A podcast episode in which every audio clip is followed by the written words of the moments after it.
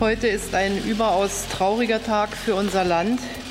Der tiefe Schmerz über den gewaltsamen Tod so vieler Mitbürger, den die Menschen in Hanau heute empfinden, den empfinde ich und den empfinden Menschen in ganz Deutschland. Rassismus ist ein Gift. Der Hass ist ein Gift. Diese Worte von Angela Merkel nach dem Terroranschlag von Hanau, die sind jetzt schon über drei Jahre alt. Doch ich erinnere mich noch, als wäre es gestern gewesen, wie es mir am Tag nach dem 19. Februar 2020 ging. Ich habe morgens auf dem Weg zur Arbeit in der U-Bahn geweint. Ich habe während der Arbeit geweint. Ich habe meine Mutter weinend angerufen, in Trauer um die neun Opfer. Gökhan Gültekin, Sedat Gürbüz, Said Nessa Hashemi, Mercedes Kerpatsch, Hamza Kurtovic, Willi Viorel Paun, Fatih Saraculu, Ferhat Unvar und Kaloyan Velkov. Und ich habe aus Angst geweint. Denn wie diese Menschen hat auch meine Familie Einwanderungsgeschichte. Und dieser Anschlag hat vielen Menschen wieder vor Augen geführt, wie präsent rechtsextreme Gewalt in Deutschland ist und wie tödlich sie sein kann.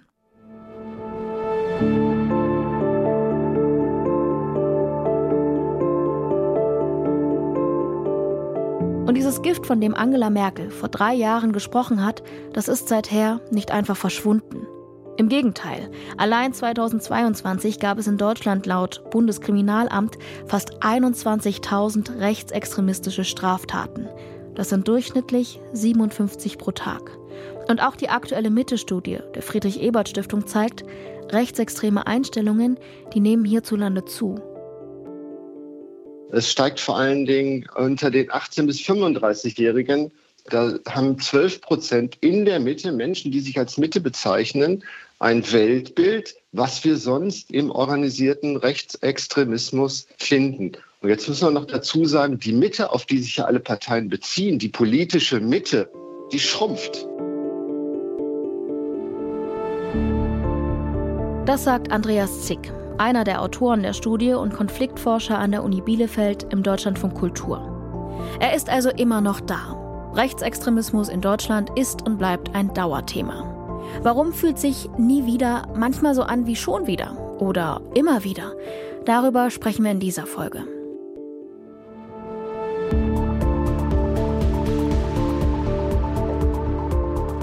Hier ist der Rest ist Geschichte, euer Geschichtspodcast im Deutschlandfunk, in dem es um Fragen von heute und Antworten aus der Vergangenheit geht. Ich bin Antran und freue mich, dass ihr wieder dabei seid.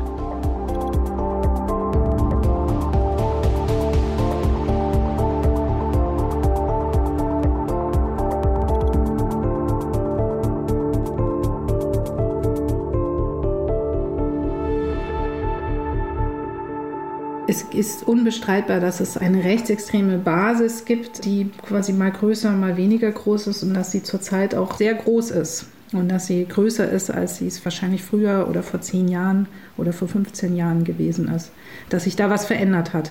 Das ist Barbara Mante. Sie forscht an der Uni Bielefeld zu Rechtsterrorismus in der westdeutschen Gesellschaft. Das ist auch das Thema ihrer Habilitation. Aber selbst als Professorin fällt es ihr nicht ganz so leicht zu definieren, was das jetzt genau bedeutet im politischen Diskurs. Rechts. Also im Grunde, ganz jetzt historisch gesehen, steht dahinter die Idee, dass Menschen nicht gleich sind. Äh, wenn wir sehr weit weggehen, eine Ablehnung der Forderungen und Ideen der französischen Revolution und der Aufklärung. Also dass Menschen gleich sind, dass es eine quasi auch eine Gleichheit in der Gesellschaft anzustreben ist. Das ist so der Kern und Grundgedanke, dieses Gleichheitsprinzip abzulehnen. Unser heutiges Links-Rechts-Schema in der Politik geht übrigens auf die Sitzverteilung der französischen Nationalversammlung zurück. Die Idee, politische Positionen zu bestimmten Diskursen räumlich abgrenzen.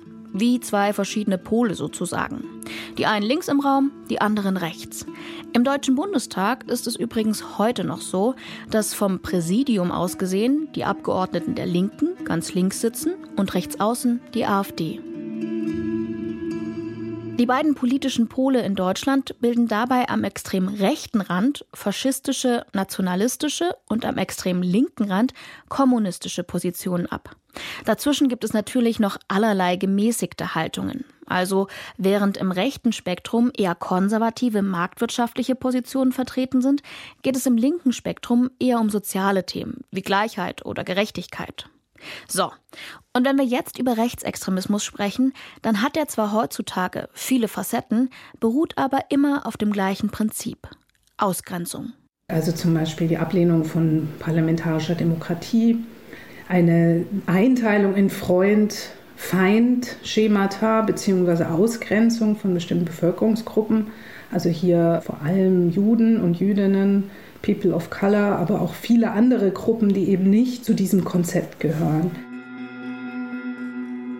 In Deutschland findet diese menschenverachtende Ideologie ihren Höhepunkt im Nationalsozialismus. Ein System, das Menschen aus rassistischen Motiven systematisch millionenfach ermordet. Zu viel, um es hier ganz kurz in einer Folge abzubilden. Deswegen wollen wir uns an dieser Stelle darauf konzentrieren, wie es nach dieser schrecklichen Zeit in Deutschland weiterging. Vielleicht auch, was wir aus der Geschichte gelernt haben. Oder auch nicht. Denn bei einem sind sich die Geschichtsbücher heute einig. Rechtes Gedankengut ist nach 1945 nie ganz verschwunden. Es gab durchaus Bemühungen, einen Neuanfang zu starten. Zumindest war viel die Rede von der Stunde Null. Das ist die Vorstellung eines radikalen Neustarts nach den Nazi-Gräueltaten und der bedingungslosen deutschen Kapitulation. Klingt ja im ersten Moment ganz schön. Aber mit der Idee von der Stunde Null, da war auch der Mythos verbunden, dass die Deutschen sozusagen über Nacht all ihre nationalsozialistischen und faschistischen Überzeugungen über Bord geworfen hätten und zu aufrechten Demokraten geworden wären. Aber so einfach war das nicht. In Behörden, in der Justiz und selbst in der Politik konnten viele ehemalige Nazis einfach weiterarbeiten und sogar Karriere machen. Auf die Frage, warum in der jungen Bundesrepublik ehemalige Nazis unbehelligt ihren Dienst aufnehmen konnten, antwortete Bundeskanzler Konrad Adenauer damals Sie können schmutziges Wasser nicht wegschütten, wenn Sie noch kein neues haben. Also die Alliierten haben Deutschland besetzt und neu geordnet. Es gab eine politische Neuordnung. Und erstmal schon die Versuche, die Behörden und die staatlichen Einrichtungen, aber auch die Wirtschaft von Nationalsozialisten zu säubern. Das hörte aber langsam auf, auch im Kontext des Kalten Krieges und der Westbindung Deutschlands, des äh, Systemkonflikts zwischen DDR und BRD ab 1949. Und diejenigen, die sich das vielleicht erhofft hatten, dass es so eine Stunde Null gibt, also diejenigen, die verfolgt gewesen waren und gelitten hatten unter der NS-Zeit, die mussten erkennen, vor allem dann in den späten 40er, frühen 50er Jahren, dass sich eben nicht so viel geändert hat, dass es viele personelle Kontinuitäten gegeben hatte. Das hat die auch sehr, sehr mitgenommen, hat sie auch sehr desillusioniert.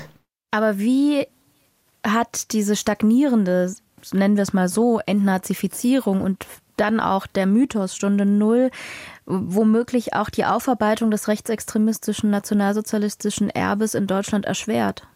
Also es gab definitiv die sogenannte Schlussstrichmentalität, die sehr bald auch in der Bevölkerung sehr populär gewesen ist, nämlich zu sagen, wir machen hier einen Schlussstrich. Und daher kommt auch dieser Mythos Stunde Null, den ich auch sehr, sehr, sehr kritisch sehe. Eben zu sagen, ab hier wird ein, ein Cut gemacht und wir gucken jetzt nach vorne, wir kümmern uns nicht mehr so sehr um die Vergangenheit, sondern wir schauen in die Zukunft. Und das war etwas, was in der Bundesrepublik eine wahnsinnig populäre Stimmung gewesen ist in den 50er Jahren, weil das natürlich auch zur Entlastung geführt hat. Wer so denkt, hat natürlich wenig Interesse daran, die NS-Vergangenheit aufzuarbeiten. Kann man vielleicht auch ein Stück weit verstehen. Wie soll man die Schuld an den massenhaften Morden an Juden und Jüdinnen und zahlreichen anderen Menschengruppen verarbeiten? Aber Augen zu und wegschieben bringt ja auch nichts, wenn man wirklich etwas gegen das Problem, also den Rechtsextremismus im Land tun will. Aber die meisten Deutschen hatten eben kein Interesse, sich mit der eigenen Rolle im Nationalsozialismus auseinanderzusetzen. Bei der ersten Bundestagswahl 1949 haben extrem rechte Parteien zwar nur 4 Prozent erhalten, doch durch die 50er Jahre, da zieht sich die bereits erwähnte Schlussstrichmentalität. Da sitzen Menschen in Regierungsämtern und Behördenfunktionen, die schon in der NS-Zeit mitgewirkt haben. So wie Hans Globke. Der war nach 1945 Ministerialdirigent im neu geschaffenen Bundeskanzleramt und unter Hitler ein führender Ministerialbeamter, der an den nationalsozialistischen Rassegesetzen mitgewirkt hatte. De facto hat die Strafverfolgung in den 50er Jahren aufgehört. Es gab ja auch viele Amnestien, die viele Täter dann auch quasi bewahrten vor dieser Verfolgung. Und man muss sich auch vorstellen, dass in den Behörden, auch in den Strafverfolgungsbehörden, auch viele NS-belastete Beamte saßen, die wenig Interesse daran hatten an, an so einer Strafverfolgung. Erst 1963 mit den Frankfurter Auschwitz-Prozessen rücken die NS-Verbrechen wieder ins Licht der Öffentlichkeit. Sie gelten als die größten und wichtigsten Prozesse gegen NS-Verbrecher in der deutschen Nachkriegszeit. Ein Name, den man in diesem Zuge unbedingt nennen muss, ist Fritz Bauer. Fritz Bauer war ein jüdischer Remigrant, also jemand, der während des Nationalsozialismus Deutschland verlassen musste und später zurückgekehrt ist. Und er war einer der ganz frühen Menschen in der Bundesrepublik, die die nicht funktionierende und nicht gewollte Strafverfolgung der NS-Verbrechen als himmelschreiendes Unrecht angesehen hat. Und das hat er sich neben anderen Dingen zur Aufgabe gemacht. NS-Täter ähm, zu verfolgen und die, die Strafverfolgung von NS-Verbrechen wieder in Gang zu bringen. Er ist schon Anfang der 50er Jahre recht, recht bekannt geworden durch einen Prozess gegen einen Nationalsozialisten, gegen einen Rechtsradikalen, Otto Ernst Kremer, der damals verurteilt wurde und Fritz Bauer war der Ankläger. Und er war jemand, der die Öffentlichkeit gesucht hat. Also er ist an die Öffentlichkeit gegangen, weil er so vermute ich zumindest, er wusste, dass er dort eher Verbündete finden würde als in den Behörden. Ein paar Jahre später machten die Auschwitz-Prozesse ein Wegschauen und weiter so in Sachen Schlussstrichmentalität dann im Prinzip unmöglich. Die haben schon eine große Öffentlichkeit erhalten. Das war ja zu Beginn der 60er Jahre und da hat es so eine Wende gegeben in der Bundesrepublik. Also eine neue Generation war herangewachsen, die gar nicht zufrieden war damit, wie ihre Eltern sich ihrer eigenen Verantwortung und Schuld stellten. Und es war auch eine kritische Öffentlichkeit. Allerdings gründete sich zu dieser Zeit, genauer gesagt 1964, auch die NPD, die Nationaldemokratische Partei Deutschlands. Sie zeigt, dass rechtsextremes Gedankengut noch immer da ist. Sie ist von Anfang an Sammelbecken für die zersplitterte extreme Rechte in der jungen Bundesrepublik. Auch Fritz Bauer hat zu der neuen Partei eine Meinung. Hier ist er zu Gast in der Talkshow Heute im Kellerclub im Hessischen Rundfunk und wird gefragt: Herr Dr. Bauer, würden Sie diese Partei, diese neu gegründete Nationaldemokratische Partei, als verfassungsfeindlich bezeichnen? Ja. Nach dem, was ich gehört habe, ja. Sie fragen ständig nach Zahlen. Sie müssen wissen, Sie selber unterliegen den Fehler, den wir alle unterliegen, dass wir eigentlich alles demoskopisch erfassen wollen. Ich glaube nicht, dass wir diese Dinge demoskopisch erfassen können. Sie müssen wissen, es gibt einen Eisberg und wir sehen einen kleinen Teil. Und den größeren sehen wir nicht.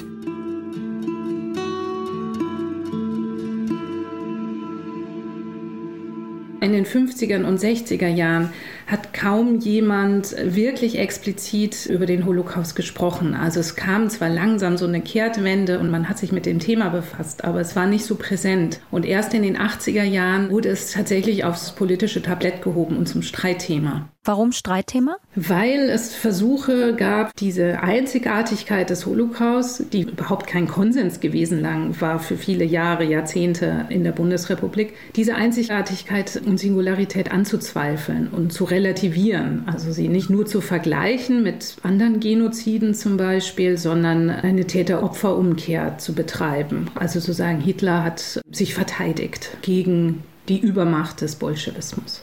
Und das war natürlich so ein Narrativ, das auch seine Wurzeln in der Zeit des Nationalsozialismus hat.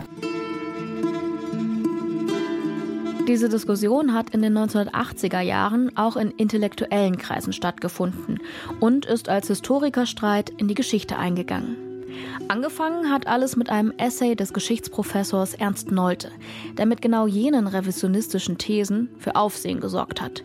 Auf Nolte folgt ein Artikel des Philosophen Jürgen Habermas. Der schreibt von apologetischen Tendenzen in der deutschen Zeitgeschichtsschreibung.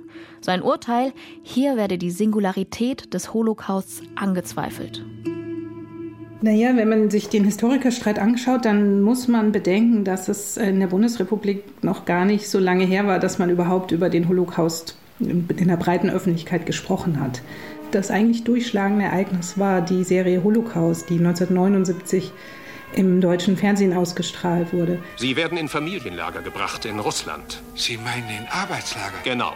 Die US-amerikanische Serie Holocaust bewegte Ende der 70er Jahre auch in der Bundesrepublik ein großes Publikum. Sie beschreibt das Schicksal der fiktiven jüdischen Familie Weiß, die Opfer der Massenverbrechen der Nationalsozialisten wird, dem namensgebenden Holocaust. Die Züge fahren nicht nach Russland. Wohin fahren sie? Nach Treblinka.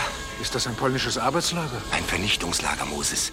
Es gab ganz viele junge Leute, die das Thema sich zu Herzen genommen haben. Es gab einen richtigen Boom der Erinnerungskultur. Das ist alles erst in den 80er, 1980er Jahren passiert. Und davor gab es eher so eine sehr abstrakte Beschäftigung mit dem Nationalsozialismus und kein Bewusstsein über die Taten und die tatsächlichen Verbrechen. Kurz zusammengefasst. Rechtes und rechtsextremes Gedankengut haben in der Bundesrepublik auch nach 1945 überdauert. Angefangen bei alten Parteikadern in amtlichen Positionen bis hin zu der Verharmlosung von NS-Verbrechen oder gar Geschichtsrevisionismus. Gleichzeitig gibt es parallel auch immer Teile der Gesellschaft, die die Aufarbeitung aktiv einfordern und vorantreiben. Bei der Bundestagswahl 1969 verpasst die NPD nur knapp den Einzug ins Parlament. Einige militante Parteimitglieder radikalisieren sich weiter. Es bilden sich einschlägige Gruppen wie die Europäische Befreiungsfront oder die nationalsozialistische Kampfgruppe Großdeutschland. Die beginnen, Sprengstoff und Waffen zu horten und Anschlagspläne zu entwickeln. Diese richten sich explizit gegen linke politische Akteure wie DKP oder SPD und deren Politiker bzw. Parteibüros. Doch die Anschlagspläne, die werden rechtzeitig enttarnt und zerschlagen. Parallel entstehen sogenannte Wehrsportgruppen. Sie machen militärähnliche Übungen und planen nicht nur Attentate, sondern setzen die auch in die Tat um. Eine der wohl bekanntesten Gruppen ist die Wehrsportgruppe Hoffmann. Sie wird in der westdeutschen Gesellschaft zum Sammelbecken für spätere Rechtsterroristen. Also die ganze Neonazi-Szene der 70er und 80er Jahre, das waren natürlich auch Leute, die nicht mehr im Nationalsozialismus gelebt hatten, also die quasi die nächste Generation. Was man aber schon erkennen kann, ist ein ganz starker Bezug auf den Nationalsozialismus, also in Form von NS-Verherrlichung, Holocaustleugnung und einem unglaublich starken und präsenten Antisemitismus, der oft auch in der Rückschau vergessen wird, dass die Rechten oft sehr, sehr extrem antisemitisch gewesen waren. Und eine Nichtanerkennung von, von Rassismen und von Ausgrenzungsideologien die ja schon immer da waren sozusagen. Und erst in den 80er Jahren hat man dann irgendwann gemerkt, äh, dass die Gesellschaft zutiefst rassistisch ist, also die, die bundesdeutsche Gesellschaft. Und das mal aufs Tablett gebracht oder da mal drüber gesprochen. Aber in der Zeit davor wurde das, ich würde sagen, einfach hingenommen. Wenn wir heute wieder über Todeslisten gegen Politiker sprechen, oder an die mörderischen rechtsterroristischen Anschläge der jüngeren Vergangenheit in Hanau, Kassel oder Halle denken, dann sind das keine neuen Phänomene. Der Rechtsextremismus war immer mehr oder weniger da. Es war nicht so, dass das Thema beschwiegen wurde. Also es wurde sich relativ viel und breit auch damit auseinandergesetzt. Und zwar genau unter den Aspekt des Nie wieder. Nämlich die Frage, welche Verpflichtungen haben wir aus der Zeit des Nationalsozialismus im Umgang mit rechter Gewalt und rechten Terror? Das war schon immer eine ganz wichtige Frage. Aber tatsächlich gab es keine so große Aufmerksamkeit in der Öffentlichkeit. Und was besonders gravierend ist, ist, dass es nach 1990, also nach der deutsch-deutschen Vereinigung, fast überhaupt nicht mehr über die Geschichte der rechten Gewalt vor 1990, also in der alten Bundesrepublik, gesprochen wurde. Das wurde tatsächlich ziemlich massiv vergessen. Warum ist das so? Also zum einen hat man sowieso schon vor 1990 begonnen gehabt, Rechtsradikalismus, vor allem rechtsradikale Gewalt, stärker zu entpolitisieren. Also, dass man das als Jugendphänomen gesehen hat, gerade als dann Skinheads aufkamen. Dass man die politische Note dieser Akteure überhaupt nicht gesehen hat, sondern sie eher als ja, Jugendliche, die in eine Krise geraten waren, bewertet hatte. Und danach, 1990, gab es ja diese, diese beispiellose Eskalation der Gewalt. Da hat man nach Erklärungen gesucht, die eben nicht in der Geschichte der alten Bundesrepublik lagen. Also da wollte man sich auch gewissermaßen seiner Verantwortung nicht so richtig stellen, sondern hat dann die Gründe in der DDR gesucht oder in den aktuellen Krisen, die es gegeben hatte. Also in dem Sinne war man sehr geschichtsvergessen. Aber ich frage mich, sind wir denn heute nicht so geschichtsvergessen, weil man ist ja dann doch wieder überrascht oder hat jemand eine Entführung gegen einen Politiker geplant. Da gibt es Todeslisten, wo Rechtsanwältinnen, Comedians, Politiker draufstehen. Oh, jetzt gab es schon wieder ein tödliches rechtsterroristisches Attentat, als hätte es das nie zuvor in der deutschen Geschichte gegeben, was ja einfach Quatsch ist. Also ich glaube, dass der, der Blick auf die Geschichte schon zugenommen hat oder etwas schärfer geworden ist. Es ist aber tatsächlich so, dass Kontinuitäten oft nicht gesehen werden, wenn man jetzt an andere historische Ereignisse aus der Zeit der Bundesrepublik zum Beispiel denkt, die immer wieder aufgerufen werden. Also 1968 zum Beispiel oder die RAF-Zeit, das ist immer sehr stark auch in der Öffentlichkeit vertreten.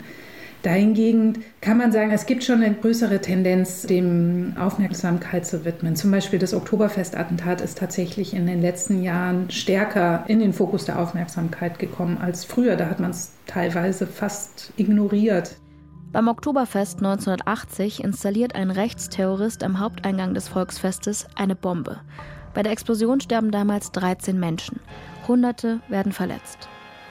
Weder bestätigen noch dementieren wollten die Ermittlungsbehörden bis zum Abend, dass am Tatort der Ausweis eines Mitglieds der als rechtsradikal eingestuften Biersportgruppe Hoffmann gefunden worden sei.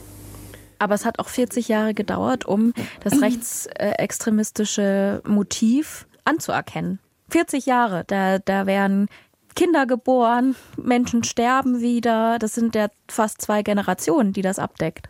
Ja, das stimmt. Man muss aber auch sehen, dass das politische Motiv damals zeitgenössisch sehr stark diskutiert wurde. Also es war nicht so, dass es so einen breiten Konsens gab, zu sagen, das war nichts Politisches, das erkennen wir nicht an, sondern dass es damals eine Kontroverse gegeben hat, einen Streit gegeben hat zwischen Konservativen und Sozialdemokraten und Linken, Linksliberalen. Aber das ist tatsächlich dieser Streit darüber und dass der politische Gehalt der Tat damals, also 1980, durchaus diskutiert wurde, das ist dann in der Zeit danach vergessen worden und verloren gegangen und wurde, ist auch ein bisschen aktiv vergessen worden, also gerade von Politikern. Wir haben jetzt viel über rechte Kontinuitäten in Westdeutschland gesprochen. Aber wie sah es auf der anderen Seite der Mauer aus? Hat es in der DDR zum Beispiel so etwas wie eine Stunde Null gegeben? Also genauso viel und genauso wenig wie in der Bundesrepublik, würde ich sagen. Und ja, es gab eine wahnsinnige Zäsur, natürlich durch das Kriegsende und die Neuordnung, aber gleichzeitig auch Kontinuitäten und vor allem eine, eine Verdrängung. Die hat aber da anders ausgesehen als in der Bundesrepublik. Offiziell war die DDR ja ein antifaschistischer Staat, in dem offiziell Rechtsextremismus gar nicht erlaubt war oder unvereinbar war mit, mit dem Staat. Aber wie sah es dann am Ende in der Realität aus? Also es gibt da tatsächlich noch viele Forschungslücken zu dem Thema. Also zur Erinnerungskultur, Umgang mit dem Nationalsozialismus ist sehr viel aufgearbeitet worden, aber zum Rechtsextremismus da gibt es noch Lücken. Also am Anfang in den 50er Jahren, da gab es Gruppen, rechtsextreme Gruppen in der DDR, vor allem antikommunistische Gruppen, die sehr scharf verfolgt wurden, die aber auch häufig von westlichen Nachrichtendiensten unterstützt wurden. Da gab es eine sehr, sehr, sehr repressive Haltung der DDR gegen diese Gruppen. Und dann am Ende der DDR, also da springe ich jetzt viele Jahrzehnte nach vorne, gab es genauso wie in der Bundesrepublik und in anderen Ländern das Phänomen von Jugendsubkulturen, Skinheads und einen wachsenden Rassismus. Und der wurde tatsächlich ziemlich lange ignoriert und beschwiegen. Und erst ganz am Ende der DDR, also Ende der 80er Jahre, so ab 1987, kam das stärker in die Öffentlichkeit, wurde auch stärker diskutiert. Aber ich habe auch das Gefühl, dass es dann auch wieder in Vergessenheit geraten ist. Ich komme aus Sachsen und wenn ich dann darauf anspiele, dass es Rechtsextremismus, Rassismus auch schon in der DDR gegeben hat, dann wird dann auch oft von, nee, das kommt vom Westen und nee, bei uns gab es das nicht. Und erst nach der Wiedervereinigung kam das. Erst nach der Wiedervereinigung gab es doch Rostock-Lichtenhagen. Vorher in der DDR war, war schon Zeit sozusagen. Mhm. Das hat natürlich auch das Problem, dass es keine demokratische Öffentlichkeit gab, die darüber berichten konnte. Also es ist tatsächlich schwerer, über die DDR zu forschen und zum Beispiel Meinungsumfragen, Parteien, entsprechende Parteien gab es nicht wie in der Bundesrepublik, die sowas abbilden könnten, wo man sagt, okay, die NPD hat einen großen Erfolg eingefahren, da kann man Entwicklungen ablesen. Das ist in der DDR natürlich anders gewesen. Es geht ja auch um, um die Gewalt, die jetzt aber auch erforscht wird. Also da bin ich auch schon sehr gespannt auf die Forschungsergebnisse der Kollegen und Kolleginnen. Das heißt, man muss da andere Zugänge suchen, aber ich gehe auch davon aus, dass es da noch ein sehr großes Dunkelfeld gibt. Aber es ist ja durchaus bekannt, dass bekannte Rechtsextremisten aus dem Westen durchaus in die DDR geflohen sind und dort auch von der Staatssicherheit unterstützt wurden, gestützt wurden, geschützt wurden, da weiter agieren, Strategien ausarbeiten konnten. Ja, das stimmt. Also die Stasi hat ihre IMs unter anderem hat sie aufgenommen, die geflohen waren, die teilweise auch wegen schweren Verbrechen gesucht waren und hat sie da geschützt. Andersrum gab es im Übrigen auch, ich meine, das kann man jetzt vielleicht nicht so vergleichen, aber gab es einen ähnlichen Prozess. Es wurden auch Rechtsextreme aus der DDR von der Bundesrepublik freigekauft oder aufgenommen, die dann hier auch teilweise erhebliche Gewalttaten begangen hatten.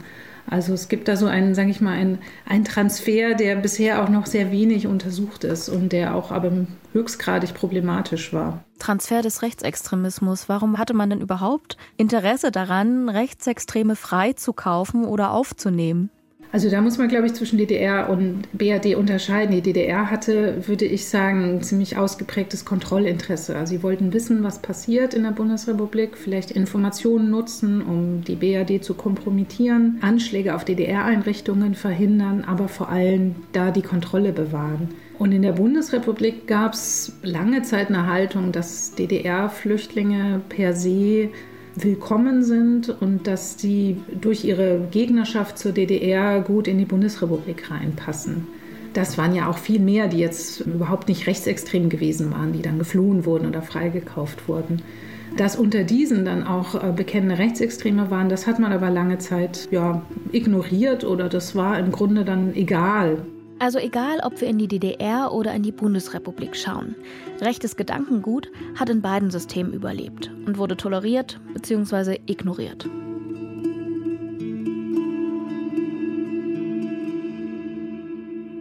Das spielt schon eine größere Rolle, würde ich sagen, die Wiedervereinigung. Tanjev Schulz ist Professor an der Uni Mainz und war davor Politikredakteur bei der Süddeutschen Zeitung. Seine Schwerpunkte politischer Extremismus, innere Sicherheit und Rechtsterrorismus. Für ihn war die Entwicklung des Rechtsextremismus nach der Wiedervereinigung alles andere als überraschend. Man darf allerdings vielleicht vorausschicken, dass es nicht so war, dass etwa in der alten Bundesrepublik es keinen Rechtsextremismus gab. Ganz im Gegenteil. Es war gerade schon auch dann äh, Ende der 80er Jahre auch in den politischen Diskursen um die Asylpolitik wieder einen Anstieg zu verzeichnen. Und es gab auch einige äh, schlimme Anschläge bereits vor der Wiedervereinigung im Westteil. Und dann ging die Wiedervereinigung los. Dann kamen auch sehr schnell Funktionäre, Kader aus dem Westen äh, nach Ostdeutschland und haben da mitgeholfen, die Neonazi-Szene weiter zu stärken und aufzubauen. Und es gab eben einen mehr oder weniger verdeckten Rassismus und auch Rechtsextremismus auch schon in der DDR und das verband sich dann auf sehr ungute Weise zusammen mit diesem ja, neuen Wir- und Nationalgefühl und Nationalismus, der dann durch die Wiedervereinigung dann auch nochmal belebt worden ist. Und das Ganze, wie wir wissen, setzte sich dann leider sehr schlimm fort in diversen Anschlägen und Pogromen.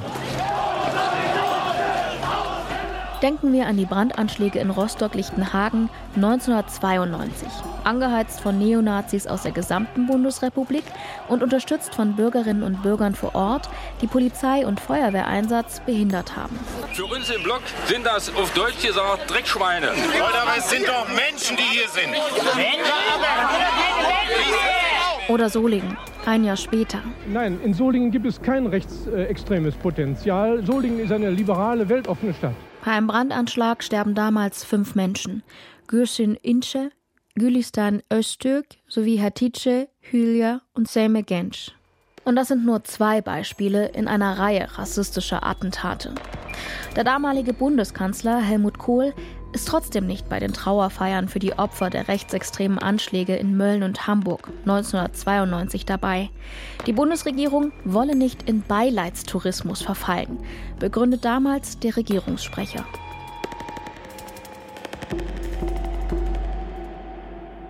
Also es gibt da, wenn man da in die Archive mal absteigt, wirklich auch aus heutiger Sicht Töne, die sehr an die AfD erinnern, die damals aber wirklich ausgingen von Unionspolitikern unter anderem. Und auch die mediale Situation war durchaus aufgeheizt. Also es gab eben bis hin zu Spiegeltitelcovern wirklich so eine Atmosphäre, die dann kulminierte in diesem Satz, den dann auch die Republikaner, die rechtsextreme Partei, permanent benutzt hat, das Boot ist voll. Und diese Stimmung, die hat auch, glaube ich, sehr zu so einer Selbstermächtigung dann dieser rechtsextremen Kreise beigetragen. Es war ja nicht so, dass bei diesen vielen Anschlägen, die es gab, das nur sozusagen der ganz verhärtete rechtsextreme Teil war, sondern da standen eben, und das war das besonders Schlimme, Menschen, Passanten dabei und applaudierten oder jedenfalls gab es eine ziemlich breite Zustimmung auch noch bis in die Mitte hinein. Und das war wirklich erschreckend. Jetzt muss man ja sagen, eine Lesweise, dass dieser Asylkompromiss dann kam, dieser sogenannte, war ja auch, dass die Politik vor der mh, hm, gewalttätigen Rechten ja. eingeknickt sei. Das kann man so lesen. Es war auf jeden Fall so, dass das sicherlich, das ergibt sich aus manchen alten Zitaten von damals, schon auch ein Motiv war, zu sagen, das Feuer wird immer größer werden, weil die Bevölkerung das nicht mitträgt. Und das wurde natürlich dann andererseits eben auch in rechtsextremen Kreisen genutzt als Ansporn zu sagen, naja, wir haben ja wirklich Erfolg auch mit unseren Aktionen. Und es ist ja ganz offensichtlich, dass man sich solche Gedanken auch in der heutigen Zeit wieder machen kann. Das ist also so ein Wechselspiel, was dann ja dazu auch verleitet hat, zu sagen, vielleicht, na ja, nach dem Asylkompromiss, wo dann tatsächlich eine ganze Zeit lang weitaus weniger Asylbewerberinnen und Bewerber nach Deutschland kamen, sei auch die Gewalt zurückgegangen. Das ist auf den ersten Blick so. Aber wir haben dann ja lernen müssen, dass es beispielsweise Mitte der und Ende der 90er Jahre sehr wohl sehr weiterging, auch mit der Radikalisierung in bestimmten Zirkeln und bis hin zu einer Terrorgruppe, den NSU, der dann erst sehr viel später entdeckt worden ist, aber seine Blutspur auch über all die Jahre dann schon gezogen hatte. In Eisenach sind in einem ausgebrannten Wohnmobil zwei Leichen gefunden worden. Das hat ein Polizeisprecher MDR1 Radio Thüringen bestätigt. November 2011. In Zwickau explodiert ein Wohnmobil. Der Tag wird später als Selbstaufdeckung des sogenannten nationalsozialistischen Untergrundes, kurz NSU, in die deutsche Geschichte eingehen. Eine Terrorzelle, die für eine jahrelange rassistische Mordserie in ganz Deutschland verantwortlich ist. Die Opfer sind vor allem Menschen mit Einwanderungsgeschichte. Sie heißen Theodoros Bulgarides, Enver Şimşek, Abdurrahim Ösüdoru, Süleyman Taşköprü, Habil Kelic, Mehmet Turgut, Ismail Yasha, Mehmet Kubaschek, Halid Yozgat und Michel Kiesewetter. Bei der Explosion sterben zwei der drei Mitglieder, Uwe Böhnhardt und Uwe Mundlos. Tanjev Schulz, der hat den Prozess damals in München gegen Mitglieder und Unterstützer des NSU als Journalist verfolgt und analysiert. Die Hauptangeklagte, Beate Zschäpe, die wird 2018 als NSU-Mittäterin zu lebenslanger Haft verurteilt. Die besondere Schwere der Schuld wird festgestellt. Nur, warum konnte der NSU überhaupt so lange und so unbehelligt morden? Ja, diese Frage, die bleibt als im Grunde Rätsel. Es ist unvorstellbar und aus Sicht der Angehörigen der, der Getöteten, der Ermordeten natürlich auch einfach nicht zu fassen. Also im doppelten Sinne nicht zu fassen.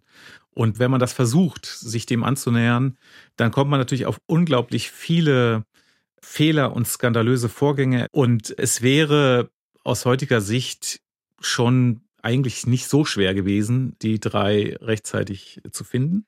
Das gelang aus vielen Gründen nicht, unter anderem auch, weil die Sicherheitsbehörden, unter anderem in Thüringen und Sachsen, die da im Wesentlichen zuständig waren, in einem unfassbar schlechten Zustand sich befanden, sich auch da gegenseitig Verfassungsschutz und Polizei blockierten, teilweise sabotierten, kann man durchaus sagen. Können Sie es konkret machen? Einer von denen, ähm, Helmut Röber, war eben Leiter des Verfassungsschutzes in Thüringen, hat damals schon eigentlich die rechtsextreme Szene aus meiner Sicht und andere teilen diese Sicht äh, verharmlost und ist jetzt immer weiter, nachdem er schon lange nicht mehr im Amt ist, abgedriftet in Zirkel, die wirklich deutlich rechtsextrem sind. Und das zeigt nur, was für Leute eben teilweise auch bis an die Spitze der verantwortlichen Behörden gerückt waren. Und dann gab es eben diese Mordserie, die überhaupt gar nicht erkannt worden ist all die Jahre als eine von Rechtsextremisten verübte. Und dann ist man im Prinzip auch den eigenen Ressentiments gefolgt in den Behörden und hat halt immer ausländische, sogenannte ausländische organisierte Kriminelle da vermutet und hat die Verbindung in den Rechtsextremismus nicht hinbekommen zu ziehen. Ja, man hat sehr lange, bevor der, bevor der NSU sie selbst aufgedeckt hat, von sogenannten Dönermorden gesprochen, statt ein rechtsextremes Motiv zu sehen, worauf die Angehörigen ja auch immer wieder gestoßen sind, beziehungsweise das betont haben, hey, das sind vor allen Dingen Menschen mit Einwanderungsgeschichte unter den Opfern. Warum seht ihr das nicht, dass da vielleicht auch ein rechtsextremistisches Motiv eine Rolle spielen könnte? Und da ist ja der NSU nicht das erste Beispiel in der Geschichte. Schauen genau. wir uns 1980 sich das Oktoberfestattentat an. Da hat Franz Josef Strauß noch mitten im Wahlkampf von linken Straftätern schwadroniert. Also da, da frage ich mich auch wieder, sind da unsere Behörden, unsere Sicherheitsapparate, die Politik kontinuierlich in der Geschichte blind auf dem rechten Auge? Tatsächlich kann man diesen Eindruck teilweise gewinnen. Es ist auch gut belegt, dass historisch gesehen der Sicherheitsapparat in der Bundesrepublik zunächst sehr stark erstens mitgeprägt worden ist, noch von nationalsozialistisch orientierten Leuten, die früher sozusagen bei der NSDAP oder noch schlimmer sogar der SS und so weiter waren. Und das hat bedingt, dass sie sehr stark ihr Augenmerk nach links wandten, also zu dem Linksextremismus und den Kommunisten im Kalten Krieg. Äh, zum Rechtsextremismus weniger. Dann ist natürlich nach und nach diese Generation in Rente gegangen und wir haben andere Strukturen, aber solche Pfadabhängigkeiten, die haben dann natürlich trotzdem noch eine Wirkmächtigkeit. Und wir sehen dann so eine komische Ambivalenz. Einerseits, ja, es wurden bestimmte Dinge auch verharmlost, weiterhin, auch dann in den 80er Jahren, 90er Jahren. Zugleich hat man aber auch jede Menge Aufwand betrieben, manche Dinge zu tun, um die rechtsextreme Szene unter Kontrolle zu halten, etwa durch V-Leute, also geheime Informanten, die man zu großer Zahl angeworben hat.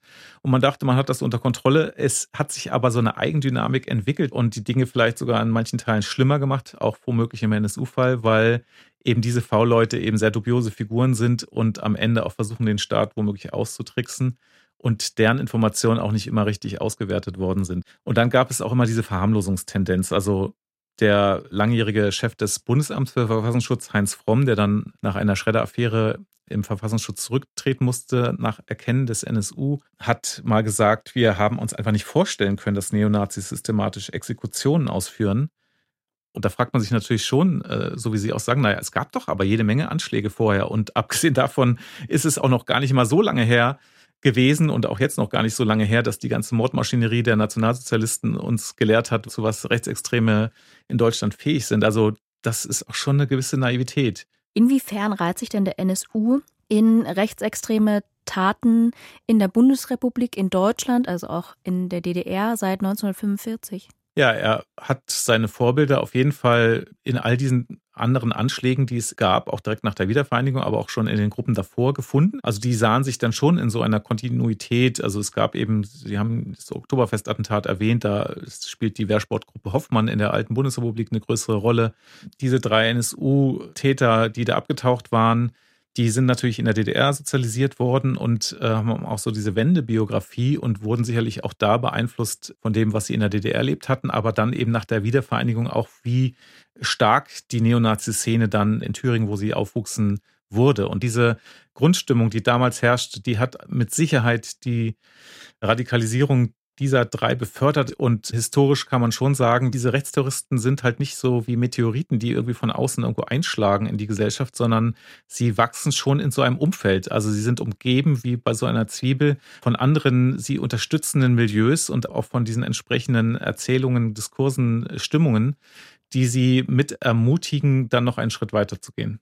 Unterstützende Milieus ist vielleicht ein ganz gutes Stichwort, denn immer wieder ist ja die Rede vom Einzeltäter. Beim Oktoberfestattentat war es ein Einzeltäter.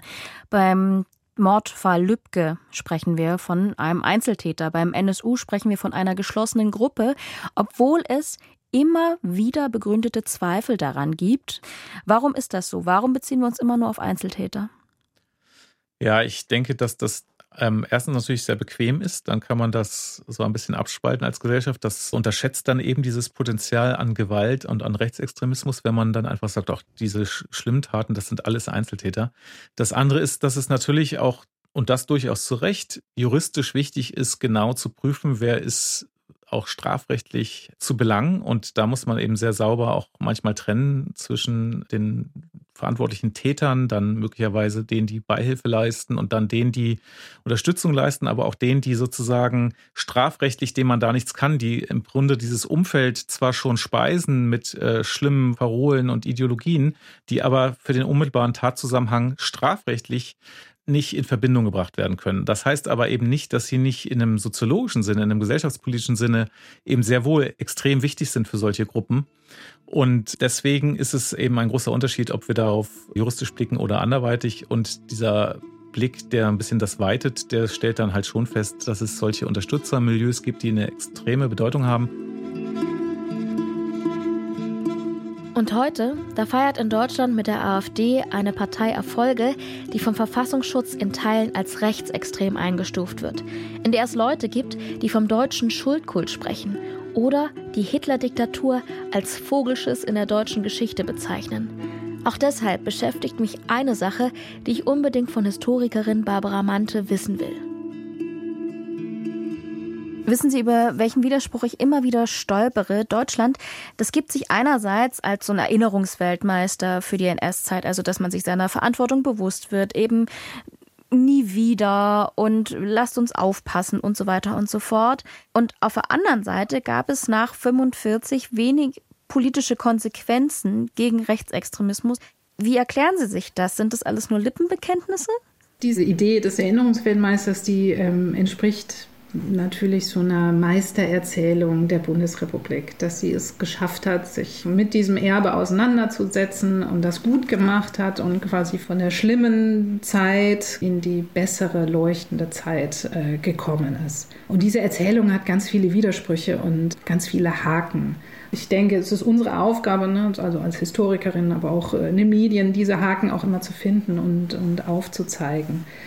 Und dazu gehört auch, dass der Umgang mit dem Nationalsozialismus immer auch eine legitimierende Funktion hatte. Früher wurde das viel offener auch gesagt, also in den 50ern, 60ern. Da wurde ganz offen gesagt, wir müssen uns jetzt mit der Geschichte befassen, weil wie stehen wir sonst im Ausland da? Und das war so die Kernidee, warum man das überhaupt machen muss. Und diese Symboliken und dieses sich inszenieren auch als ein Land, das das gut geschafft hat, das ist tatsächlich ein Teil des Selbstverständnisses geworden.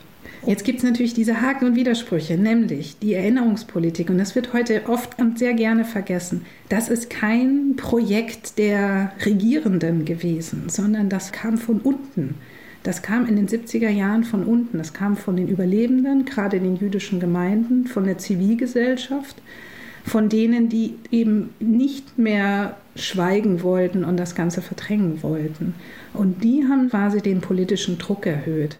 Also haben wir schlussendlich aus der Geschichte des Rechtsextremismus in Deutschland nach 1945 gelernt, Tanja Schulz? Wir haben zu wenig gelernt aus dieser Geschichte, aber wir beginnen zu lernen, dass es eben auch nach 45 weiterhin immer wieder schwerwiegende rechtsextreme Gewalt gab und rechtsextreme Gefahren und dass wir äh, beherzt dagegen weiter angehen müssen und dass wir aber vor allen Dingen es auch schuldig sind, den Betroffenen dieser Gewalt auf sie zu hören und auch dort eine neue Erinnerungskultur zu etablieren.